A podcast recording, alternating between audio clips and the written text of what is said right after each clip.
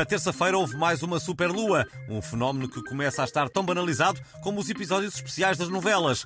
São quase todos os dias. No fórum de hoje queremos saber se gostou desta superlua e se ela teve influência na sua vida. E parece que já temos em linha o Mr. Jorge Jesus. Muito bom dia. Boas. Epá, era só para dizerem que, segundo a minha astróloga, foi a superlua que me influenciou a ir para Hollywood, né? Porque eu sou do signo Carneiro Mal Morto, que é muito influenciado pela lua, lá está, né? Como diz a canção, menina, estás à janela com o teu cabelo à superlua, não me vou. Muito obrigado, Mr. Liga-nos agora a astróloga Maia, ora viva. Olá, meus queridos. Claro que a superlua influencia todos os signos e faz crescer muito os pelos e as unhas, sobretudo aos lobisomens. Foi por causa da superlua que o líder do grupo Wagner se passou da marmita e o Pedro Teixeira e a Sara Matos se separaram, porque eles têm todos ascendente em gêmeos chineses. Para já é tudo, meus queridos. Se quiserem saber mais, têm de pagar. Muito obrigado, tia Maia. Vamos agora ouvir o Sr. Ernesto Antunes, que é lobisomem e nos fala de Massamar. Viva!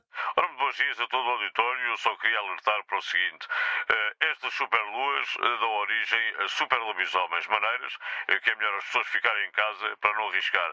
Aproveito também para dizer que, apesar de, daquele pelo todo, o Toy não é lobisomem. pelo menos, portanto, não, não está inscrito no sindicato. Muito bons dias, muito obrigado. Au! Obrigado nós e assim encerramos mais um fórum.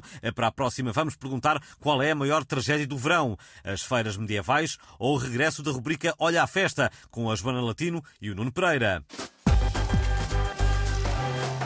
E um dia destes lançámos nas nossas redes sociais a questão o que devia ser proibido fazer na praia além de ouvir música aos berros e espremer pontos negros das costas do namorado.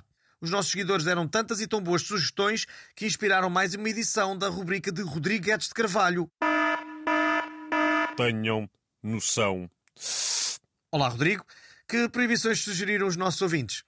Algas, bolas de Berlim a 1,80€, nortada, jogar raquetes ou futebol, eh, fotografias aos rabos, cortar unhas dos pés, falar francês, crianças a fazer birras enquanto os pais fingem não ver, arrancar pelos com pinça e a minha preferida, um clássico do Portugalex, adultos vestidos de escuteiros.